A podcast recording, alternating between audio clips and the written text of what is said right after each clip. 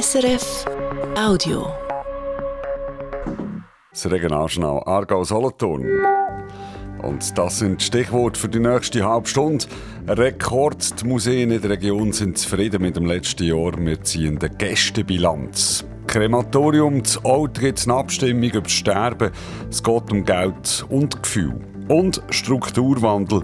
Immer wieder hat die Solothurner Industrie ihre Krise gehabt. Ich habe sehr viele Massenentlassungen begleitet, leider. Und das sind sehr schwierige äh, Prozesse mit menschlicher Betroffenheit. Wir schauen zurück auf 40 Jahre Wirtschaftsgeschichte. Das Wetter das verändert sich nicht so stark. Auch morgen haben wir Sonne und müde 10 Grad. Im Studio der Morris Felati. Die Leute haben offensichtlich wieder Lust, ins Museum zu gehen. Das zeigen Besucherzahlen von Museen aus unserer Region. Mehrere Häuser können nämlich Rekordzahlen vermelden für das Jahr 2023. Ralf Heiniger. Ein stolzes Plus von 37 Prozent bei den Besucherinnen und Besuchern. Das hat letztes Jahr das Haus der Museen zu Alten verzeichnen. Sehr zur Freude vom Museumsleiter Peter Flückiger. Ja, es ist natürlich eine grosse Freude, nicht nur von mir, sondern von allen im Haus, weil zu so einem Resultat ja sehr viel dazu beitragen. Und ich denke, es beweist, dass wir auf dem richtigen Kurs sind. Die Ausstellungen über die Eiszeit oder über Franz Hohler sind offenbar auf Interesse gestoßen, freut man sich zu Alten. Aber auch in Solothurn gibt es Rekordzahlen. Und zwar generell. Das Kunstmuseum, das alte Zeughaus oder das Blumenstein, überall hat es sehr viele Besucherinnen und Besucher gehabt. Am meisten im Naturmuseum. Mit 47.000 Eintritten hat das Naturmuseum das beste Ergebnis gemacht seit dem Eröffnungsjahr 1980. Das liegt natürlich an der Attraktivität von seinem Museum, sagt der Museumsleiter Thomas Briner, aber nicht nur. Wir haben viele Tagestouristen, die Solothurn als Ausflugsziel entdeckt haben. Und da können wir sicher auch mit profitieren, dass die nachher auch zu uns ins Museum kommen, weil wir ja auch sehr gut gelegen sind mit der Stadt und einen gratis Eintritt haben. Also da profitieren wir sicher mal so ein bisschen von dem ganzen touristischen Umfeld.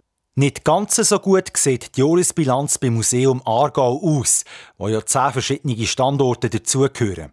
Ein neuer Rekord hat es nicht gegeben, das ist aber normal, weil man ja gerade im vorderen Jahr mit der Halbinsel Wettigen einen neuen Standort eröffnet hat. Und solche Neueröffnungen sind am Anfang immer spezielle Publikumsmagneten, sagt der Direktor Marco Sick. Klar kann man nicht jedes Jahr ein Rekordjahr haben. Wir haben eigentlich im Aufgaben- und Finanzplan haben wir budgetiert 282.000 Besuchende und haben das ja deutlich übertroffen. Und insofern ist es eigentlich ein sehr, sehr erfolgreiches Jahr 2023 ohne dass es ein Rekord war. Zufriedenheit also bei Museen in unserer Region. Aber nicht nur im Aargau und im Kanton Solothurn fällt die Museumsbilanz positiv aus, auch zu Basel, zu Zürich oder zu Bern sind Rekordzahlen vermeldet worden. Wieso ist das Museum so beliebt? Ein Teil vom Erfolg ist sicher ein gewisser Nachholbedarf, sagt Thomas Briner.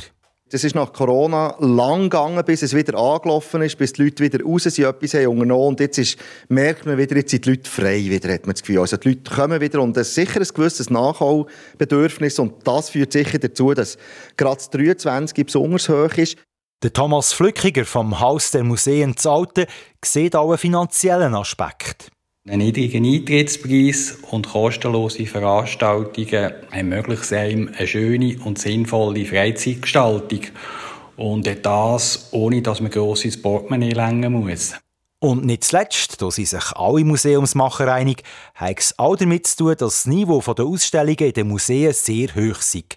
Und dass der Museumsbesuch, vielleicht anders als früher, nicht nur lehrreich ist, sondern auch Spass macht. Jetzt Nachrichten. Das Herz nach dem Fricktal ist letzten November mitten im Dorf hat es einen äh, tödlichen Unfall gegeben dort. Eine 42-jährige Frau ist um einen Fußgängerstreifen angefahren und so schwer verletzt wurde, dass sie ein paar Tage später gestorben ist. Im Januar hat jetzt die Regionalpolizei Obersfricktal bei sechs Fußgängerstreifen das Herz nach Kontrolle gemacht und sie hat drei Autofahrer angezeigt, die haben während dem Fahren am Handy umgedrückt, wie es in einer Mitteilung heisst. Dazu hat die Polizei noch zwölf Bussen verteilt, unter anderem weil Leute ohne Freisprechanlage telefoniert haben oder weil sie nicht angehalten haben, wo Leute über einen Fußgängerstreifen wollen. Die Solothurner EVP will nichts wissen von der 1 zu 85 Initiative von der FDP. Sie empfiehlt ein Nein für die Kantonalvolksabstimmung Anfang März. Der Entscheid sei deutlich gewesen, heisst in einer Mitteilung von der EVP. Mit der 1 zu 85 Initiative würde man die Anzahl der Stellen in der Kantonsverwaltung quasi deckeln. Pro 85 Einwohnerinnen und Einwohner dürfte es maximal eine Stelle in der Verwaltung geben. Und wir bleiben gerade bei dem 3. März, bei dem Abstimmungstag. An dem Tag gibt es nämlich auch in der Stadt Alten eine umstrittene Vorlage. Es geht ums Krematorium. Gut 90% der Leute in der Schweiz werden nach ihrem Tod verbrannt. Für das hat es in der ganzen Schweiz Krematorien. Und rund um die Stadt Alten hat es gerade mehrere. Der Stadtrat von Alten findet darum, dass es zu Alten selber nicht mehr unbedingt ein Krematorium braucht. In der Bevölkerung aber gibt es Haufen Leute, die es wichtig finden, dass sie nicht nur zu Alten begraben, sondern eben auch zu Alten kremiert werden. Der Alex Moser ist hören. Zu Alten hat man Freude am Waldfriedhof Meisenhardt. Es ist einer der schönsten Waldfriedhöfe der Schweiz. Darum ist klar, die Abdankungshalle vom Friedhof, die ist in die Jahre gekommen, die muss man sanieren. Aber braucht es auch noch das Krematorium? Wir können darum über beide Projekte abstimmen, sagt der Oldner Stadtpräsident Thomas Marbit. Wir stimmen ab über die bauliche Erneuerung der Bauten, vom Gebäude, andererseits über den Ersatz der Ofenlinie vom Kremationsofen. Und genau das ärgert Rolf Sommer von der SVP. Er hat vor drei Jahren schon mal das Referendum gegen die Stilllegung vom Krematorium ergriffen und es auch gewonnen. Dass man sich jetzt nochmal für oder gegen das Krematorium kann entscheiden kann, das nervt ihn. Ich habe persönlich das Referendum habe ich gemacht auf Wunsch von einigen Leuten. Ich habe mitgeholfen. Und mit den einigen Leuten haben das gewonnen, das Referendum. Mit Mehrheit bekommen die Unterstützung der Bevölkerung. Und wenn das Referendum so gekippt werden da wäre ich mir dagegen. Der Stadtpräsident Marbet sagt, es gehe jetzt nicht mehr um den Grundsatz, sondern ums Geld. Und da kann das Stimmvolk jetzt entscheiden, ob es 4,8 Millionen Franken für die Sanierung der Abdankungshalle oder 8,8 Millionen Franken für die Sanierung und die Erneuerung vom Krematorium zahlen Ein Unterschied von 4 Millionen Franken. Und da stellt sich die Frage, braucht es überhaupt das Krematorium zu Olten? Ja, sagt Rolf Sommer. Es ist Herzblut dort drin, in diesem, in diesem Eisenhart. Es ist, die Leute fühlen sich, wollen dort oben kremiert werden, wünschen sich das. Das ist irgendeine Verbindung. Der Eisenhart und Kremation gehört zusammen. Das ist ein 0815 Friedhof dort. Das ist einer der schönsten Friedhöfe, die wir in der Schweiz haben. Aber dass der schöne Friedhof ein Krematorium braucht, das sieht der Stadtpräsident Thomas Marbet anders. Der Ort vom Abschied und äh, die Feierlichkeiten, ich glaube, sind für die äh, Hinterbliebenen relevant, wo, der, wo Kremation stattfindet, äh, wird eigentlich auch nie gefragt. Aber doch gibt es offenbar wirklich eine Verbindung zwischen den Oldnerinnen und Oldner und dem Kremationsofen. Leute, die ich zufällig auf der Straße antreffen, haben die auch. Also die Abdankungshalle braucht es sicher und die muss man ja auch renovieren. Und ob man den Ofen halt auch gerade noch tut. Also ich bin eigentlich dafür, dass es bleibt, ja.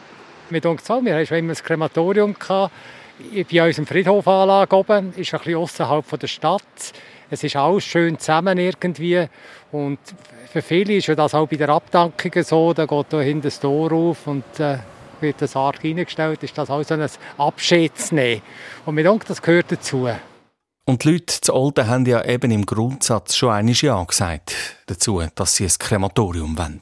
Für mich spielt einfach auch noch jetzt die Pandemie irgendwie eine Rolle gespielt. Kommen wir die, die Bilder in Sinn von Italien, wo sie plötzlich einfach zu wenig hatten und sich das gestapelt hat und so. Und das heisst jetzt schon, man kann fahren oder man kann dort. Aber irgendwie denkt es mir, wir hier im unteren Kantonsteil dürfen sicher ein Krematorium haben. Stapeln sich die Toten? Die Idee ist, dass die Toten in den umliegenden Krematorien zu Langenthal, Solothurn und vor allem zu Aarau kremiert werden. Die schaffen das, sagt der Oldner Stadtpräsident. Ja, das können sie. Aarau hat äh, die beiden Linien vollständig erneuert und selbst in der Corona-Krise und bei unplanmäßigen Ausfall, Service, Reparaturen ist es ja auch immer möglich gewesen. Also die Kapazitäten sind da. Kapazitäten sind da, das sagt auch Astrid Stäbler vom Bestattungsdienst Drei Tannen. Ich denke, die anderen Krematorien äh, möchten das zu machen. Die sind besser ausgebaut. Ja, ich denke, das würde schon gehen. Aber die Oldner Bestatterin hat eine andere Meinung wie der Stadtrat, wenn es darum geht, ob das Krematorium zu Olten braucht. Aus ihrer Sicht ist es nötig. Wenn die Verstorbenen im Krematorium in Olten sind bis zur Kremation, dann, dann hat man jederzeit die Möglichkeit, am Bestatter noch anzurufen und zu sagen, wir möchten gerne den Verstorbenen noch mal besuchen. Man weiss, wo der Verstorbene ist. Man kann Samstag, Sonntag kann man sich melden bei Bestatter und äh, den Verstorbenen noch einmal besuchen. Und all diese Möglichkeiten haben wir in dieser Form nicht mehr, wenn der Verstorbene nachher bereits auf Aarau überführt wurde. Astrid Stäbler, die sich jeden Tag im Beruf mit dem Tod beschäftigt, hat also eine klare Haltung. Die Umfahrerei, wenn jemand gestorben ist, das sei für die Angehörigen nicht unbedingt angenehm. Ich finde es auch wichtig, dass man weiß, wo der Verstorbene ist. Für Auto und Region ist eigentlich immer klar gewesen, in den letzten Jahrzehnten, der Verstorbene ist auf dem Meisenhart. Das ist nachher nicht mehr der Fall. Aber eben, das sind emotionale Gründe, die vielleicht nicht unbedingt eine Rolle spielen. Vielleicht geht es am Schluss halt eben doch nur ums Geld und 4 Millionen Franken, wo das Projekt ohne Krematorium günstiger kommt. Wie gesagt, der Entscheid für oder gegen das Krematorium in der Stadt Alten der fällt am 3. März. Das Regionaljournal berichtet dann natürlich wie immer an den Abstimmungssündigen schon ab dem Mittag.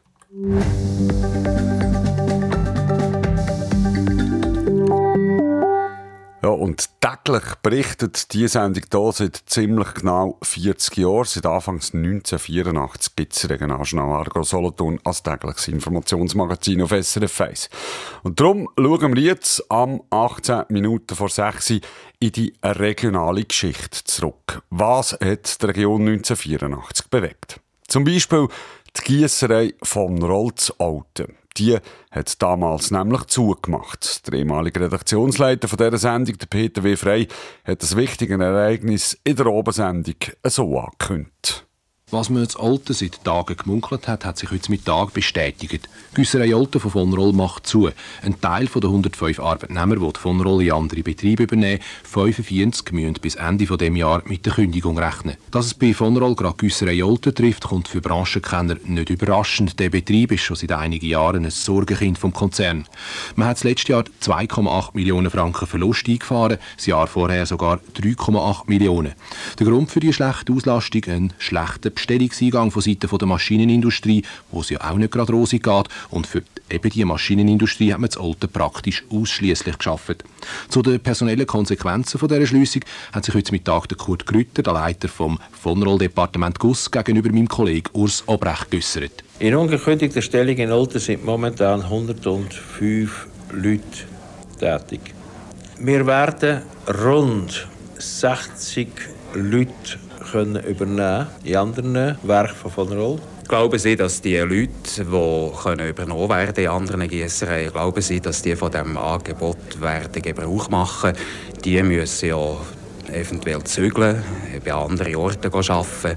Und die Mobilität in der Schweiz ist ja bekanntlich nicht so groß. Das ist ein Nachteil, dass die Mobilität so schlecht ist. Und da hat man, sich, hat man vielleicht Probleme auch für die Zukunft. Wir werden von Vonderol aus alles dran setzen, durch Transporte die Leute an die neuen Orte können zu bringen. Der Kurt Grütter, Departementsleiter Gusbi von Roll. Obwohl man es geahnt hat, schockt heute Mittag natürlich wieder alten Belegschaft, wo man sie über die Schliessung vom Betrieb orientiert hat. Rund 60 Arbeitnehmer können ja damit rechnen, dass ihnen von Roll eben andere Arbeitsplätze anbieten, aber die nächsten Güssereien zum Beispiel sind ja ziemlich weit weg, zu Biel, zu Schwende, zu Ronde.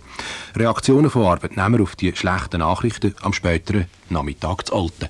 Frühzeitig pensionieren, das wäre vielleicht das Beste. Traurig, aber wahr. Der Arbeiter ist einfach der Dumme, ewig. Ja, versuchen, was, wie das Angebot lautet, nachher von der Geschäftsleitung. Kann man hier in der näheren Umgebung noch was finden oder nicht? Ne? Und das wird sehr schwierig sein. Ist schon nicht ganz best. No, ich weiß nicht, was geht nachher. Sie sagen schon, es wird nachher zu einer Stelle geschaut oder so. Aber das ist weit und breit nichts rum. Man hat viel darum herum geredet und die Meinung kann man sich noch nicht recht bilden, was jetzt weitergeht. Oder? Ja, die Zukunft wird sicher in eine andere Richtung gehen. Es muss fast so sein, oder? muss etwas anderes suchen. Ja, keine Chance für die nächste Zeit sicher nicht. Für mich selber ist es nicht so tragisch, weil ich habe bereits gekündigt auf Ende März. Ich war schon der Klaus und dort weg müssen, weil ich die Stelle dort verloren habe. Ich bin jetzt in Folter gekommen, in der Hoffnung, es geht hier weiter. Und bin jetzt auch wieder äh, enttäuscht worden, das ist ganz klar. Ich muss wieder etwas suchen. Es wird äh, schwierig sein, auf jeden Fall auf dem äh, Niveau, wo wir vielleicht nicht mehr weiterarbeiten können, muss vielleicht irgendetwas anderes suchen. Ich darf die Hoffnung nicht aufgeben. Stimmen zu der Schließung der von Roll Giesserei zu Alten. Wir haben eine gekürzte Version von dem Beitrag aus dem Jahr 1984 gehört. Ja, es ist ein Beispiel von so einer Firmenschließung. Der Kanton Solothurn ist von der Wirtschaftskrise in den 80er Jahren ziemlich stark betroffen gewesen. Einer, der die Solothurner Wirtschaft gut kennt, das ist der Jonas Mocci. Er hat 22 Jahre lang das Amt für Wirtschaft und Arbeit beim Kanton geführt.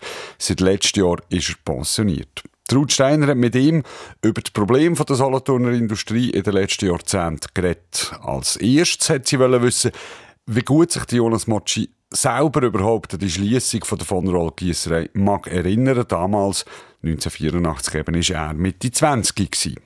Jetzt sehr stark aus Einzelereignis kann mich an das nicht erinnern, aber ich weiß, dass dann die Gießerei geschlossen worden ist, wie noch mehrere Betriebe auch. Mitte 80er Jahre haben wir in der Schweiz und im Kanton Solothurn insbesondere eine Wirtschaftskrise gehabt und das hat dazu geführt, dass einige Betriebe geschlossen werden. Sie haben nachher später in Ihrer Funktion als Vorsteher vom Amt für Wirtschaft und Arbeit im Kanton Solothurn sicher auch einiges erlebt. Die Schliessungen von der Swiss Metall Dornach oder Papiri Biberist und dann war auch noch Zellulose Attisholz. Das ist ja, glaube ich, die grösste. Die hat im Jahr 2008 den Betrieb eingestellt. Über 400 Mitarbeiter die sind arbeitslos geworden. Was geht im Mensch oder auch im Amtsvorsteher Mochi vor in so einem Moment? Ich habe sehr viel Massenentlassungen begleitet, leider müssen begleiten. Allerdings sind das Vorgänge, die halt vorkommen in der Wirtschaft. Es hat mit einem Strukturwandel zu tun, der immer und ewig stattfindet.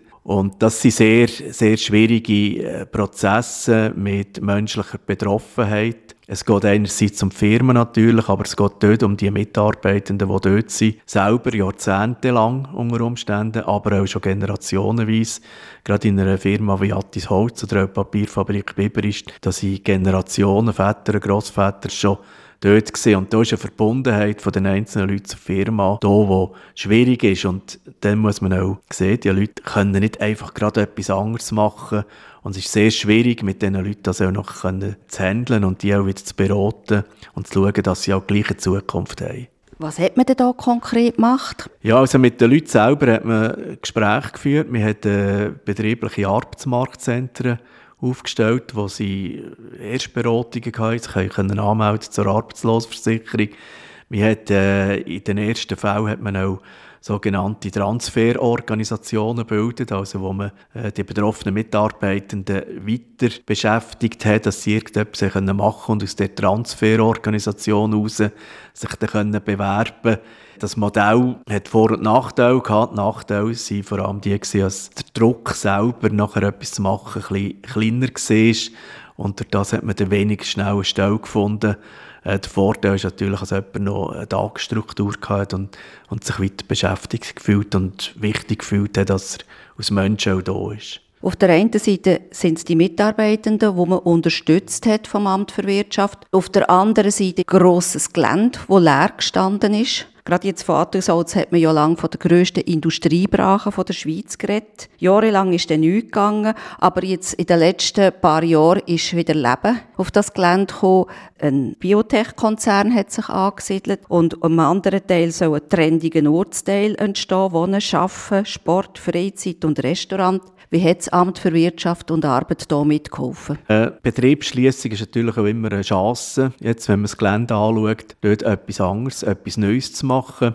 Es sind auch in der Öffentlichkeit immer Erwartungshaltungen da, dass dort natürlich möglichst schnell wieder etwas kommt, dass Arbeitsplätze wieder geschaffen werden. Das braucht einfach die Zeit. Also, das hat man immer sagen, das geht nicht von heute auf morgen. Es sind Gebäude da, die vielleicht nicht mehr dem entsprechen, was man in Zukunft braucht. Vielmals sind auch noch Altlasten vorhanden, die müssen saniert werden Aber wir haben dann äh, das Amt für Wirtschaft und Arbeit natürlich die Firmen oder die Eigentümerinnen von diesen Geländen begleitet. Wir haben geschaut, dass äh, Immobilienentwickler dazukommen. Im Fall von Attisholz hat man die Testplanung gemacht, was könnte man dort hin tun und hat es natürlich aktiv vermarktet in der Standortförderung, wo man mit Firmen Kontakt gesucht hat, um dort sich anzusiedeln oder das Areal zu entwickeln. Es gibt immer viel zu reden, wenn eine Firma an einen Standort zugeht. Und doch, das zeigt ja jetzt der Fall Attis Holz, geht es immer irgendwie wieder weiter. Wie hat sich die Wirtschaft im Kanton Solothurn in den letzten 40 Jahren entwickelt? Die Solothurner Wirtschaft ist 60er, 70er Jahren sehr stark geprägt von Maschinen, Metallindustrie und vor allem auch von der Uhrenindustrie. Anfang 70er Jahre hat die Uhrenkrise angefangen. Sehr viele Uhrenfirmen haben müssen zumachen und mit ihnen natürlich auch Zulieferbetriebe. Äh, das hat einen sehr starken Strukturwandel ausgelöst. Auf den ist man nicht so vorbereitet wie das eigentlich hätte müssen sein. Man hat sich lang in einer Sicherheit gewagt, wo man sagt, ja, unsere Produkte sind ja gut, sind qualitativ gut, was wollen wir jetzt anders? Und in den letzten Jahrzehnten eigentlich hat dort der Strukturwandel natürlich auch das Bewusstsein geändert. Man hat nicht nur Produktinnovation gemacht, Qualität noch mehr verbessert. Die ist zwar schon immer gut gewesen, aber man hat sie noch mehr verbessert. Industriedesign ist plötzlich auch zum Schlagwort geworden. Also Produkte müssen nicht nur funktional gut sein, sondern auch gut aussehen. Und neue Branchen haben sich entwickelt, die heute im Kanton Solothurn eine Wirtschaftslandschaft geben, die natürlich viel breiter, vielseitiger aufgestellt ist, wie das Mitte 70er Jahre, Anfang 80er Jahre der Fall war.